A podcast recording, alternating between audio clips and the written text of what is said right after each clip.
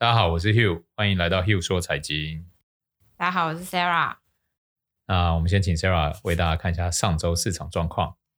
啊、呃，上周美国的指数 S M P 五百是跌了二点九 percent，然后年至今跌了十一点八 percent，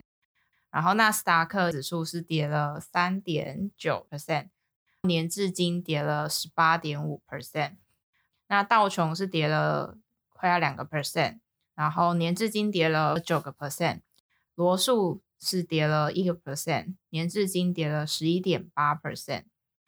然后欧盟的 star 五十是涨三点七 percent，年至今还是跌十五个 percent。然后日本的 topi 指数是涨一 percent，然后年至今跌九个 percent。那中国的股市也是蛮惨的，上海上证指数跌了三点七个 percent，年至今跌十个 percent。然后香港的恒生指数是大跌了六点四个 percent，然后年至今跌了十五个 percent。我们可以看到，就是科技类股领跌，然后欧洲跟日本上周虽然是涨，但是比较看起来像是之前欧洲跌很多，然后比较像一个反弹。然后上证跟香港的话，香港因为疫情很严重嘛，好，所以就直接杀下来。然后呃，后来中国那边好像疫情也开始扩散，好，嗯，所以我们今天是礼拜二早上在录这个节目。然后昨天晚上中国的 ETF 是暴跌，他们的西安、深圳都又又在封，又又沦陷了。对，所以目前沦陷的。地方好像蛮多的，所以看起来今年可能会不如大家年初那种美好的预期，可能是疫情又会拖往后拖，然后企业的营收势必会受到影响，然后现在已经三月中，下个月又要开始公布第一季的财报了嘛？对，那还有产业链的问题，对，然后产业链，嗯、然后又乌俄战争、原物料价格的推升，哦，这个是啊、呃，我觉得现在很多声音都讲说要跳进去抢便宜。那我真的觉得大家不要急，因为你就算晚抢便宜一两周，其实还是会很便宜。对，对，你看阿里巴巴好像昨天已经到七十几块了，对不对？所以你就算等它反弹到九十几或一百多，再回来捡，你你再去减，其实跟三百多块比起来，它还是太便宜了嘛。嗯。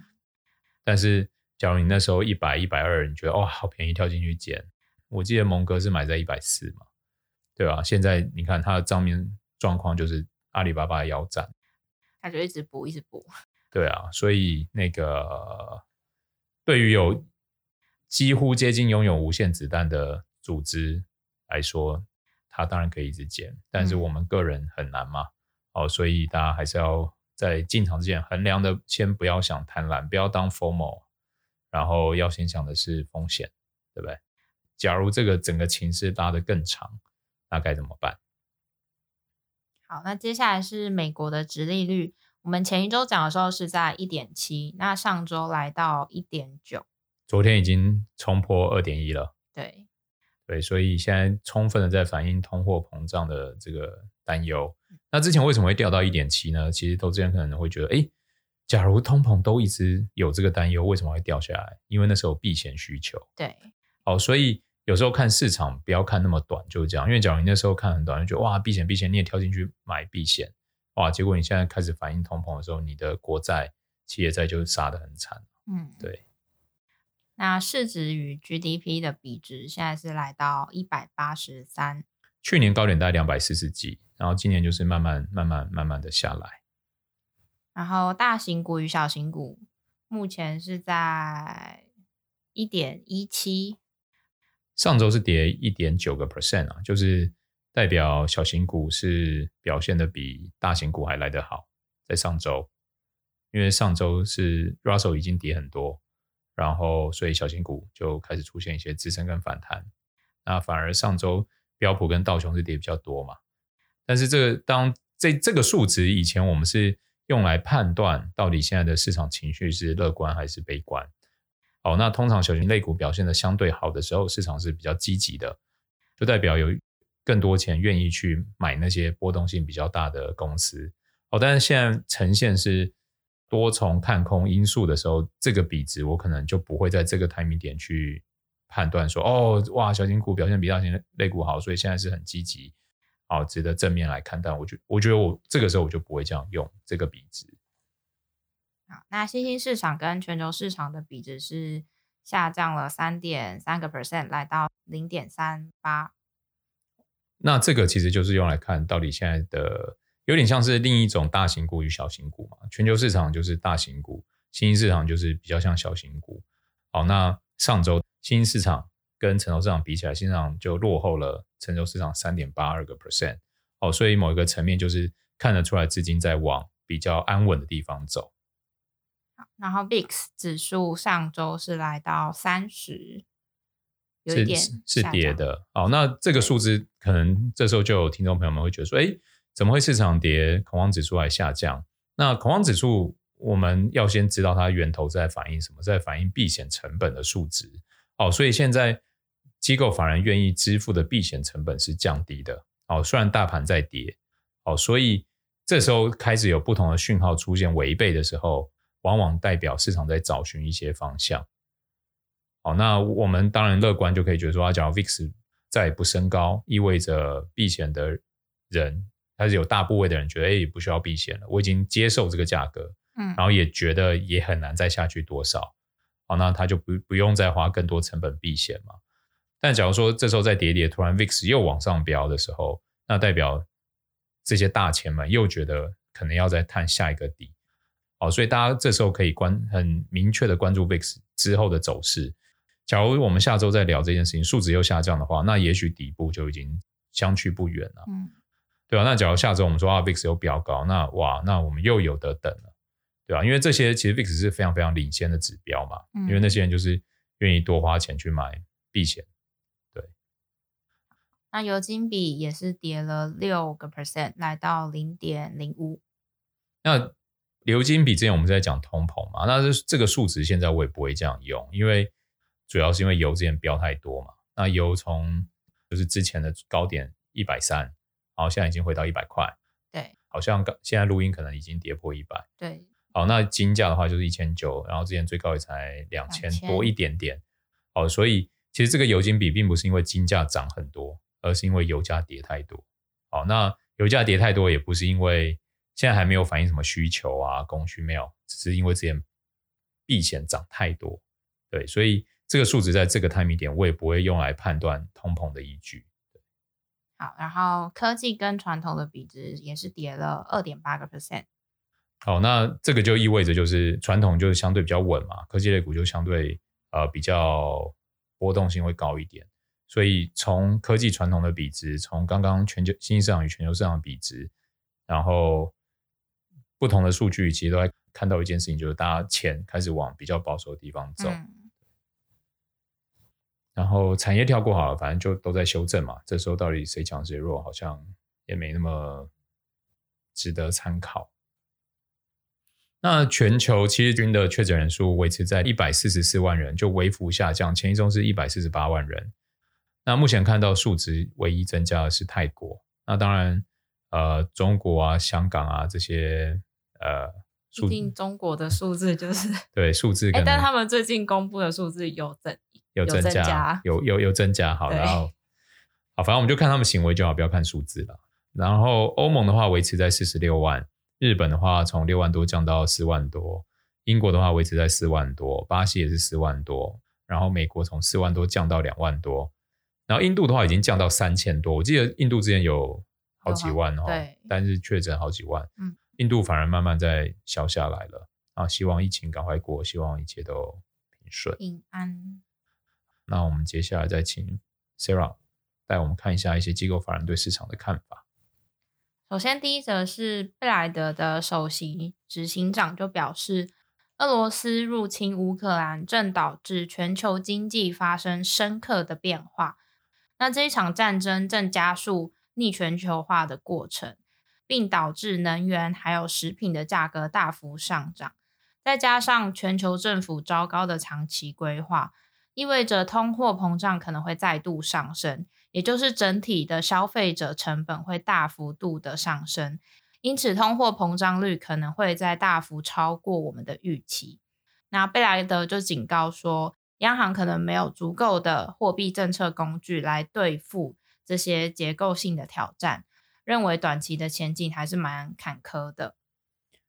哇，这就是因为那个 CPI 前两周公布了又创四十年来新高嘛，然后我们又同时遇到所有的这个农产品、原物料、期货都在都在一个很高很高的水位，嗯、所以势必之后的 CPI 数字很难很快的下来。没错。然后，假如乌俄战争，我觉得就算结束，到底贸易是否要恢复、嗯、，SWIFT 要不要把它加回来？其实我觉得变数还非常非常多。对，所以通膨这个是否能那么快缓解，我觉得还有待商榷。那当然，我们就看一下，就是呃，这周四的凌晨两点，Fed 会有利率决策会议嘛？好，那我们看一下他们。我觉得大家不是不是用来看说到底升一码升两码，而是大家都想听你们到底对未来怎么看。重点是最后是放鹰派还是鸽派？对对对，嗯、对啊，就是假如他们放出说，我、嗯、们虽然现在通膨数据数据很严重，但我们认为可能是暂时性的。那 maybe 他们暂时性的定义是三五年，I don't know。好，反正就是我们大家到时候一起听听看。下周我们应该会跟大家聊这一块，嗯，好，然后看看市场怎么反应。好，然后下一则是太平洋投资管理公司的联合创始人，他们表示。尽管避险的吸引力推动了十年期国债的收益率上周一跌到一点六七，那创下了今年首周以来的最低水平。但因为通货膨胀率的上升，美国国债可能会是一个风险的投资。呃，他认为央行这么长时间的把利率维持在这么低的水平是非常错误的。随着利率的上升，投资回报率可能从近年来的十到二十 percent 降到五 percent、六 percent，那就会让美债长达三十年的牛市产生了变化。深呼吸一口，我我只是觉得说，假如债市的多头也面临终结，那股市假如也面面临更多的压力，那接下来大家可以怎么做？那我觉得。它里面，我现在只能慢慢去区分，就是说，国债的多头终结势必意味着国债的殖利率要持续往上走。那到底市场有没有能力接受这么高的资金成本？然后政府会不会再有新的政策去做改变？然后对于企业债的影响会又会是什么？因为我们可以看到，其实今年以来，呃，越高性评的公司长债跌越多，嗯，然后反而一些高收益债的长债跌的比较少。但是这件事情，我觉得在未来可能也会做转变，因为当呃经济衰退这个词会开始被大家关注的时候，可能违约率的事件也会被大家开始放大检视哦。那这样子的影响，就是对于一些性品比较低的公司，它的价格可能就会开始出现比较剧烈的波动。那那时候，假如景气衰退，大家钱又回到避险，那其实。公债或者是高性平的公司企业债，就像刚刚 Sarah 念的嘛，哦，避险吸引力推动十年国债收益率上周一跌到一点六七，哦，收益率跌到一点六七就意味着价格其实在上周一是来到今年的高点，好，那当然现在周一又来到二点一，所以价格是完全 crush 下来，好，所以呃 Hugh 在这边其实还是要就是说分享给大家说，在这个 timing 点，你只要为了收益去做这个。债券投资哦，找这些垃圾等级的债来做的话，我觉得未来你把你的资金推到一个很高很高的风险里面。好，好，那接下来是摩根斯丹利表示，随着债券的价格下跌，俄罗斯的经济已经迫在眉睫了。啊，再加上受到各种支付的限制，俄罗斯偿付外债的可能性正在下降。那国际货币基金。也就是 INF 的总裁也表示，俄罗斯的国债违约率，呃的违约已经不再是不可能的事情。那在美国还有其他盟国实施制裁的情况下，可能会让俄罗斯不愿意向外国债权人兑付，然后进而违约。俄罗斯的财政部表示，对外国投资者的兑付将取决于呃俄罗斯的制裁还有相关的。关税豁免，即使俄罗斯愿意兑付他们的国债，在目前的制裁情况下，银行业是否获准接受俄罗斯财政部的票息支付，也存在着不确定性。那根据彭博的数据表示，俄罗斯二零二三年到期的美元计价国债，它的估值已经从每一美元的面额跌到只剩下二十九美分，那是有史以来的最低点。那在俄罗斯入侵乌克兰之前，这个债券的价格是高于面额的，也就是高于一美元。那虽然主权债的价格跌到个位数的情况并不多见，但俄罗斯的国债可能会非常接近这个状况。那违约最早可能会在四月十五号发生，因为当天是俄罗斯二零二三年还有二零四三年到期的美元国债付息的宽限期。其实那个我还记得那时候疫情的时候，有一个专门做。这种超低估值面值的债券投资大师，大量的抄了债券，然后来大赚一笔。我记得应该是二零二零年五六月新闻都有大肆媒体有报道。那我觉得，呃，某一个层面啦，我看到俄罗斯国债跌成这样，我也会想要跳进去买一点。但是就回到啊，大家的资金考量不一样，然后风险控管不一样，哦，量力而为。那什么是量力而为？我觉得就一个很简单的基准：你晚上睡得好，睡不好，对吧？你假如晚上睡得好，那意味着你可能可以再多承担一点风险。假如你晚上已经睡得很不好，那就意味着我觉得你的部位可能开太大，让你承担自己太大的风险了。好，然后下一则是香港的恒生指数，它的 P/B ratio，也就是市净率，已经跌到了历史记录的低点。目前在零点八七，那香港股市的估值甚至已经已经低到了二零零八年金融危机的水平。那在去年出现全球最糟糕的股市表现之后，这个指数在二零二二年以来又重挫了十 percent。那对于中国监管整顿的担忧重燃，还有疫情严重的倾向，这个指数目前还没有转环的迹象。P/B ratio 这件事情，就是大家可以想象，一家公司财会报表出来的总资产，跟它现在的股市的价格嘛，对的比值。哦，所以它假如已经跌破一，就意味着，假如你把公司买下来，全部按市价能出售掉的话，你还会捞一笔。嗯，哦，所以 P/B ratio 那么低，好，现在零点八几嘛，在金融海啸前是三点多。对，哦，呃，就是其实对我来说，这也是看起来也是甜甜美美的一块。只是必须量力而为，因为我们就回到刚刚的故事，呃，巴菲特的合伙人查理蒙格一百四进去接阿里巴巴，是接在半山腰，嗯，然后他从他的半山腰现在又腰斩，对，对不对？所以这个这个都是风险啊，不不能说看到不是不能啊，就是说你看到一些好机会要量力而为。那我分享一些大的 hedge fund，他们可能一档股票占他们总资产部位是不会到一个 percent，好，就看他的操作风格。因为像巴菲特，他的 Apple 可能占了四成多，对，然后他有绝对的信心。但是可能很多的这个操盘人，他每每一档是不会超过一个 percent。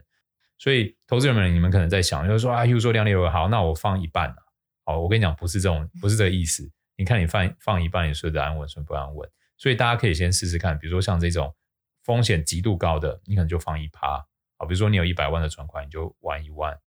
对，类似这样，给大家一个一些基准啊。好，那比如说真的很稳的东西，可能放十趴、三十趴这样子。好，那我们今天想要跟大家分享哦，就是呃，因为最近除了股市在跌，债市也在跌。那债市跌其实有两个原因啊，一个原原本是这个通膨的这个升温嘛，哦，然后一个就是现在乌俄战争，哦，大家开始对于呃所有的资产 cash is king 可能又回来了。好，那我们看一下，就是在这个。科技泡沫、金融海啸、疫情，还有最近的状况哦。AAA 等级的在科技泡沫大概跌两个 percent，然后金融海啸大概跌十四趴，然后疫情的时候跌十六趴，但是今年高点至今已经跌了快十一个 percent 了。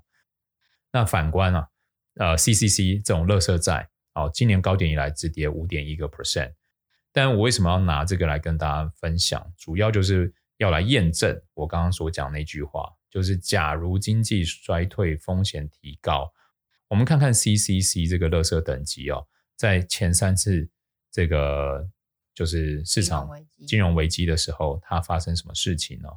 最近的是疫情的时候，CCC 等级的债券跌了三十个 percent，然后 B 等级跌二十二，BB 跌十九，BBB 跌十七，然后 AAA 跌十六。哦，所以你可以发现，就是在投资等级以上，在这种灾难的时候，它真的抗跌性很强。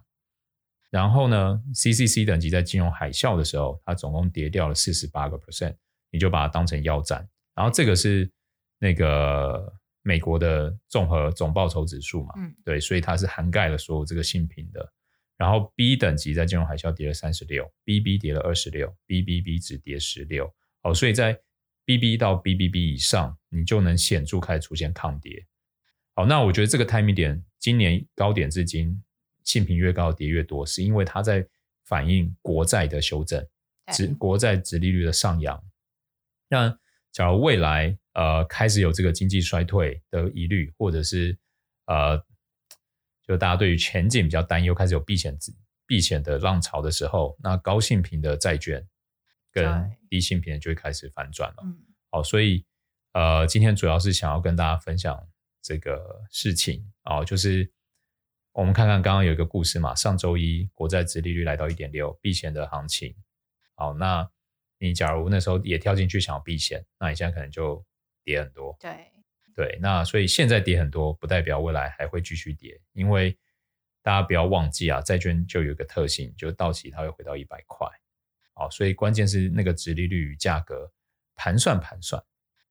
那什么状况不会回到一百块？就刚刚聊到俄罗斯的违约违约。嗯假如他现在面额六二十，呃，就是一美元，现在二十八美分，那他可能就是因为市场开始担心他违约风险变高嘛。好，那这件事情四月十五会先见第一波增长，而且还不能说见真章啦，它发生，然后他们态度是什么，要不要解决？因为他们现在毕竟被制裁，对，好，所以其实会有后面会有很多缘由去讲这件事情。好，那呃，总之，假如这时候投资听众朋友们有什么想法、疑问，遇到什么。呃，决策上的困难都欢迎来信留言跟我们讨论，我们会很乐于提供各种协助或者是一些 report 的 support，这样，然后就是希望这个大家就是接下来就是顺顺利利，然后疫情赶快过，然后大家一起发大财，谢谢大家，我们下周见。